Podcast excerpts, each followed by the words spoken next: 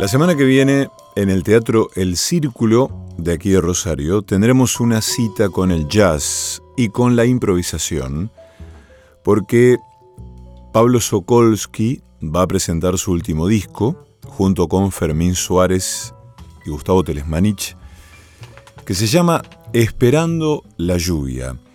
Es un compendio de improvisaciones grupales y de un par de temas em, de, digamos, referentes ¿no? que tienen los músicos en el universo, en el vasto universo del jazz. Y mm, le hemos propuesto a Pablo algunas preguntas, eh, algunas consignas para que nos cuente cómo fue la gestión de este disco, la gestión, más que la gestión, la gestación, de qué está hecha la improvisación para él y algunas cosas más y nos vamos a quedar escuchando a Pablo Sokolsky. Hola Esteban, eh, un gusto saludarte, eh, a vos y a toda tu audiencia, eh, un placer estar nuevamente en tu programa. La improvisación en, mi música, un poco pensando en, lo que transmiten los maestros, la improvisación es una composición en el momento, en donde juegan un montón de variables lo trabajado y lo, adquirido de manera consciente e inconsciente previamente y lo, que surge en el momento, ¿no? en torno a quizá un estado, un sonido, una frase. Yo, digamos, siempre tomo como, como referentes en la improvisación a, a un poco también una de mis referencias, bueno, Paul Lay, Masabumi Kikuchi, eh, quienes me, inspiró mucho en su, en su, en su estilo de improvisación, ¿no?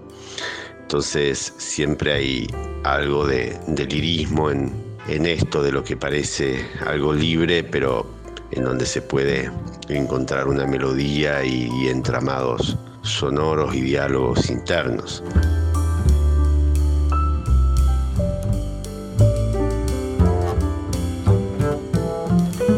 En relación a la improvisación en grupo, a diferencia de lo que es un solo piano, me parece que, es conveniente primero elegir a los compañeros y conversar previamente sobre, sobre la estética, el concepto, cómo pensar el trío que en este caso, junto a Fermín Suárez en contrabajo y Gustavo Telesmanich en batería, lo, lo, lo pensé y se los transmití y lo consensuamos como si fuera un ensamble sonoro en donde no, había un líder predeterminado, sino más bien eh, un, trabajo en equipo en donde cada uno cumple su rol y su, protagonismo en, determinados momentos de, cada tema.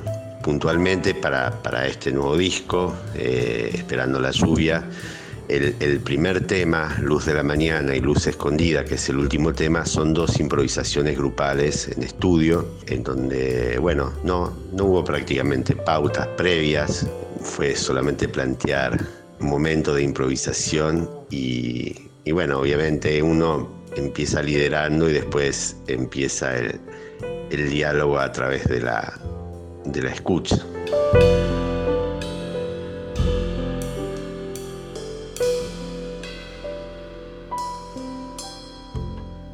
Este disco en trío eh, está protagonizado por composiciones propias, mías, originales. Hay una, una versión de Simplemente no sueltes el hilo del solo piano, la forma inicial, que el título lo puse en original, digamos en inglés. Just Never Let Go of the Thread. Hay dos improvisaciones grupales y hay dos relecturas de dos temas de grandes compositores y, músicos admirados por nosotros. Una es Wesley, un tema de Paul Mosan, y la otra es eh, Pryor, eh, un tema de Keith Jarrett. Estos son temas de la década del 70. Eh, nos gustó la posibilidad de, de reversionarlos a nuestro estilo para traerlos a la actualidad seguramente hay mucha gente que no, los conoce.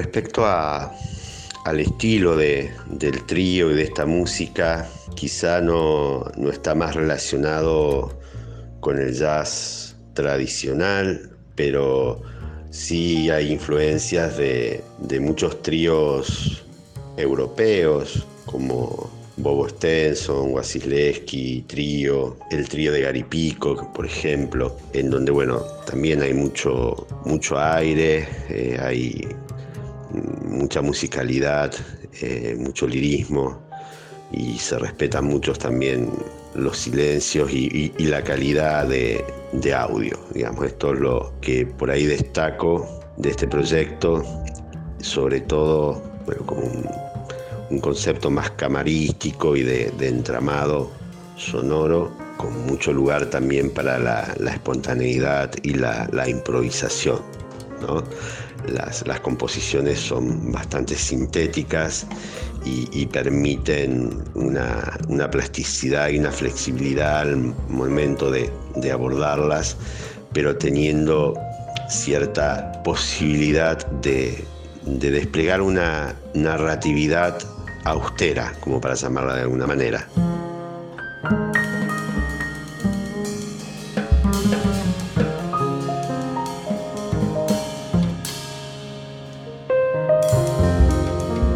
El título del disco, Esperando la lluvia, puede tener un par de lecturas. En principio la más literal.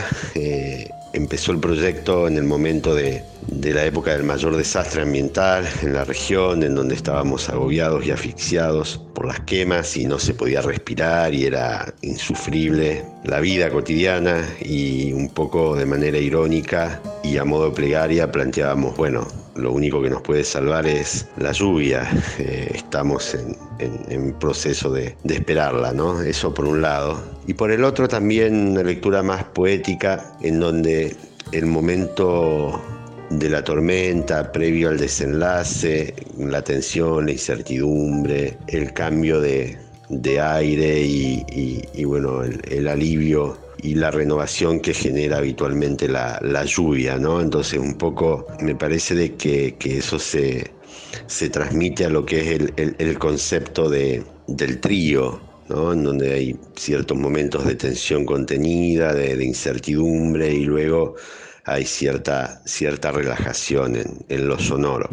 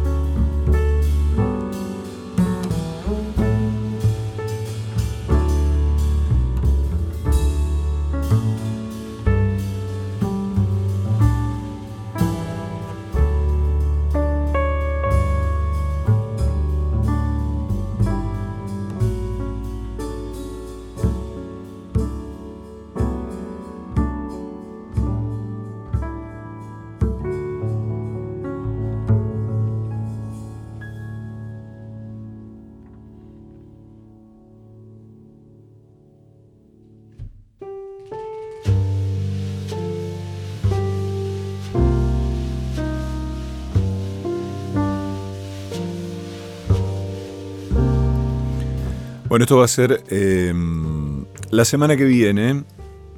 Siempre he dicho, ¿no? Que qué lindos los planes durante la semana, ¿no? Que convocan eh, a un teatro, a una sala, a una presentación, a lo que fuere. Pero qué lindos, qué lindos los planes eh, en la semana y que además eh, un martes, ¿no? Un martes en el Teatro del Círculo, nada más bello. Bueno, ahí escuchábamos a Pablo Sokolsky Em, hablar de su disco, de su música, de su relación con la improvisación, del repertorio, eh, del modo en que em, han compuesto este material con, con sus compañeros de ruta, de improvisación, de música, que son Fermín Suárez y Gustavo Telesmanich. Pablo va a estar el martes a las 20 horas. Es un horario ¿cómo decirlo? Un horario respetuoso mm, eh, de, de, lo que uno tiene que seguir haciendo en la semana, ¿no? Bueno, quizás hay gente que pueda eh, suspender eh, algunas cosas, ¿no? En, en, la semana. Decir, bueno, vamos a. Vamos al teatro, vamos a escuchar a Pablo y mañana veremos mañana no vamos a trabajar. Qué bien, ¿eh? Qué lindo hacer eso, ¿eh? Em, el martes entonces, en el círculo, Pablo Sokolsky nos va a, a regalar momentos climáticos con su piano. Em, bueno, le quiero mandar un abrazo grande a Ceci que siempre arrima lecturas y arrima eh, material. Y sobre este piano de Pablo, eh, les quiero leer un poema de Luciana Reif, mm, que está en un libro llamado Un hogar fuera de mí.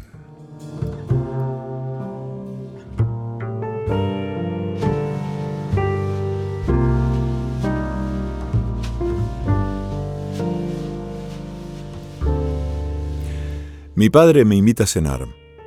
No puedo creer que la vida lo haya transformado en un ser tan sensible. A veces pienso en cómo fue durante muchos años la persona capaz de ignorar el hambre o el aire asfixiante. Pienso en el humo que arrojaba sobre nosotros como quien fuma en un cuarto diminuto y cerrado. Él no fumaba, solo apagaba el cigarrillo sobre nuestros labios la magia negra de lastimar sin que advirtiéramos cómo ni cuándo. Ahora llora y pide perdón, vuelve atrás sobre la historia, reconoce lo sembrado.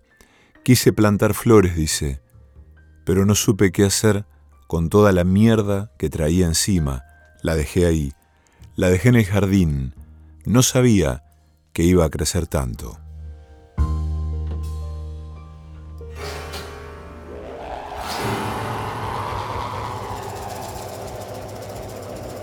Siento tan leve cuando estoy pesada. Siento. Me siento tan hallada cuando estoy perdida.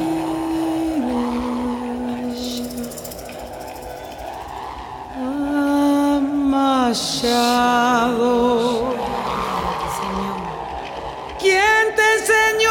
escribir.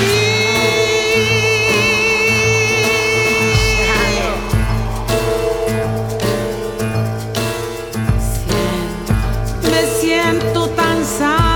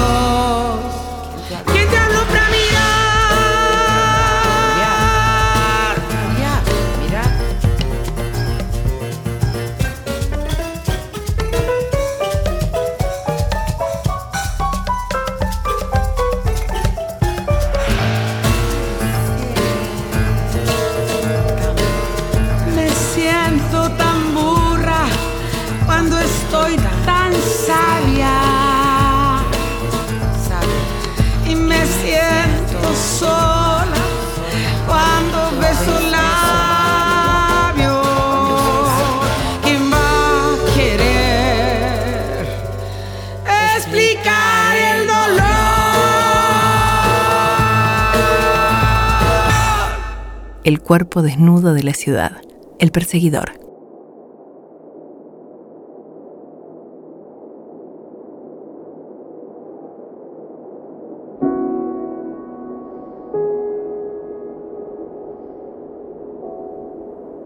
Día del Trabajo. Hace exactamente un año que murió mi padre. Fue un año caluroso. En el entierro la gente hablaba del clima. Demasiado calor para septiembre, demasiado fuera de lugar. Este año hace frío. Solo estamos nosotros, la familia más próxima, en los arriates trozos de bronce y cobre. Enfrente, la hija de mi hermana monta en bicicleta, como el año anterior, calle arriba y calle abajo. Quiere hacer que pase el tiempo. Mientras tanto, para nosotros toda una vida se nos vuelve nada. Un día eres un niño rubio y mellado.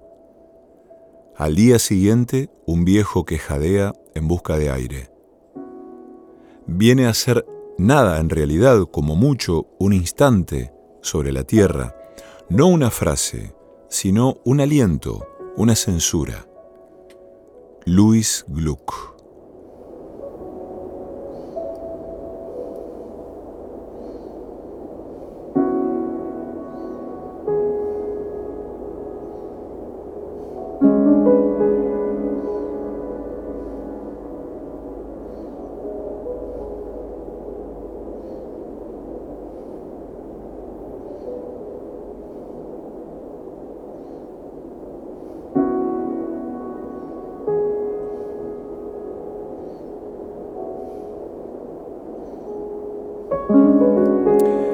Ayer em, mi primo, mi primo Juan Carlos, en esa conversación de la que les hablé en el comienzo, eh, me, me recuerda una vez más que fue mi padre el que lo influyó en la música.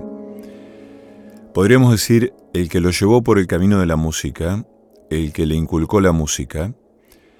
Y mm, me contó que cuando él tenía nueve años, en Villa Cañas, lo llevó a un concierto de Sandro, al club independiente de ese pueblo, porque a mi viejo le gustaba un tema de Sandro. Y que él no va a olvidar nunca, no olvida nunca cómo hacerlo, cómo olvidar em, un concierto de Sandro a los nueve años. ¿Cómo olvidar un concierto de Sandro a los nueve años? Parece el título de un ensayo, ¿no? Entonces recordamos a mi padre. Por eso eh, leí el poema de Louis Gluck y quiero leer otro de Sharon Olds, que se llama Asombro. Cuando llama para decir que mi padre morirá hoy o mañana, recorro el pasillo, la boca abierta, los ojos fijos. Su cabeza era un planeta navegando sobre mi cuna y yo no lo podía entender. En el lago se acercaba caminando sobre las ágatas. El pelo de su pecho ascendía como raíces. Yo lo veía y no entendía. Yacía tras la puerta de vidrio biselado, junto a la garrafa de cristal, aún intactos esos haces verticales que después él haría añicos. Y cuando se sentaba junto a la piscina, evitaba nuestra mirada. Su iris una sustancia lustrosa, volátil, desconocida. Solo empezó a buscarnos cuando enfermó. Brillaba al hundirse. Acerqué mis labios a su rostro resplandeciente y él se inclinó hacia mí como un meteoro de luz hundiéndose en la cuna. Y ahora va a morir. Recorro el pasillo cara a cara con esa verdad como si fuera un gran calor. Me siento como uno de los niños pastores cuando la estrella se posó sobre el tejado. Pero estoy acostumbrada, conozco este asombro. Si me hubiera atrevido a imaginar un cambio, quizá hubiera deseado cambiar mi vida por la de alguien criado con amor. Pero ¿cómo podría alguien criado con amor soportar esta muerte? Sharon Olds thank mm -hmm.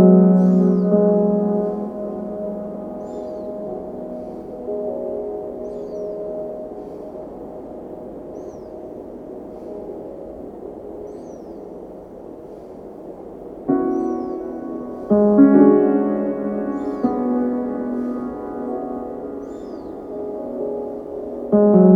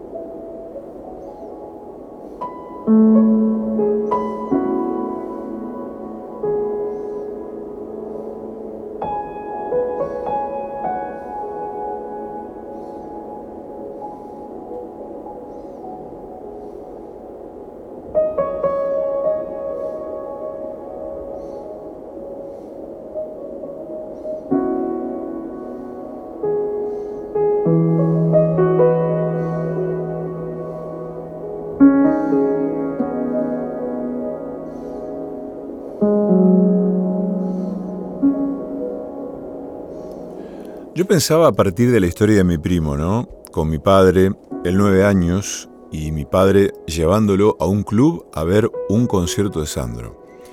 Yo creo que cuando alguien em, propone una, instancia así es porque naturalmente al adulto o adulta que propone y le abre un, camino, una experiencia a un, a un niño o una niña, es porque eso que el adulto o adulta lleva a ver al niño, al adulto o adulta en cuestión le gusta mucho, ¿no? Pero yo pensaba también en, en, digamos, en, la cantidad de gente que, probablemente nos está escuchando desde otros lugares y que como, como por ahí nos cuentan qué pasa, ¿no? Y a nosotros nos da mucha alegría, ¿no? Desde México, desde, desde España, ¿no? Eh, y que no, no, tienen, no tienen una dimensión muy clara de lo, que, de lo que fue y de lo que es Sandro, ¿no? La figura de Sandro. Y no vamos a hacer así ahora un, una especie de documental o de reseña de Sandro, ¿no? Solo algunos datos, diría yo, hasta, hasta fríos, ¿no? Pero el tipo nació en agosto de 1945 en Guaymallén, eh, esto queda en Mendoza, en la provincia de Mendoza, ¿no? Y murió en el mes de enero del año 2010. Cantante, actor y mm, también se lo considera como uno de los padres del rock, ¿no? Por ser uno de los primeros artistas en cantarlo en español en toda América Latina y además uno de los cantantes argentinos más importantes de la historia, ¿no? Eh, yo no viví la época de Sandro y algunos temas, digamos, me gustan de manera oblicua, diría yo. No puedo asegurar que me gusten así redondamente, pero sí em, conozco gente por ahí mayor que ha visto a Sandro, lo ha disfrutado a Sandro y ha em, ha compartido, ha vivido esos momentos de Sandro. Y realmente uno cuando escucha ese tipo de relatos puede dimensionar el efecto que tenía un artista de ese calibre en la gente, ¿no? Que sin duda era un fenómeno como poca gente lo fue. Em, este es el tema que le gustaba a mi viejo y que quería que mi primo se aprenda. Y mi primo le decía, sí, yo lo voy a cantar, pero en mi tono. La noche se perdió en tu pelo. La luna se aferró a tu piel y el mar se sintió celoso y quiso en tus ojos estar él también. Tu boca sensual, peligrosa. Tus manos, la dulzura son tu aliento. Fatal fuego lento. Que quema mis ansias y mi corazón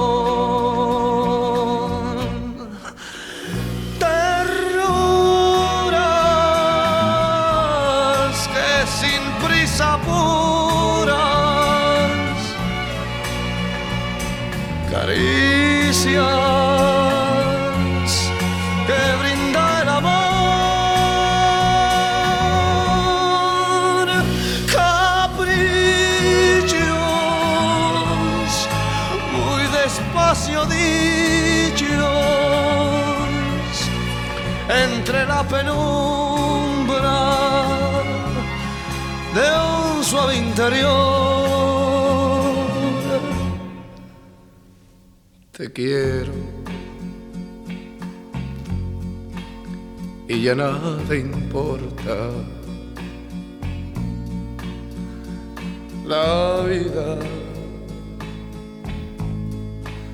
lo ha dictado así.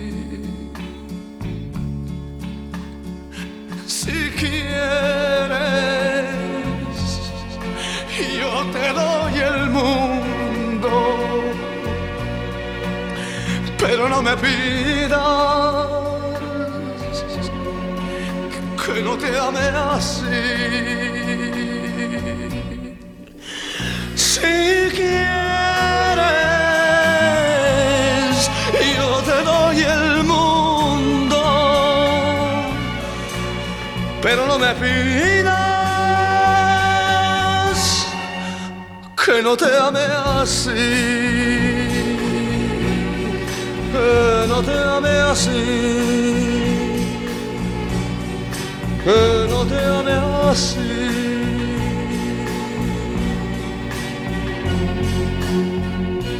El perseguidor, la materia de la noche.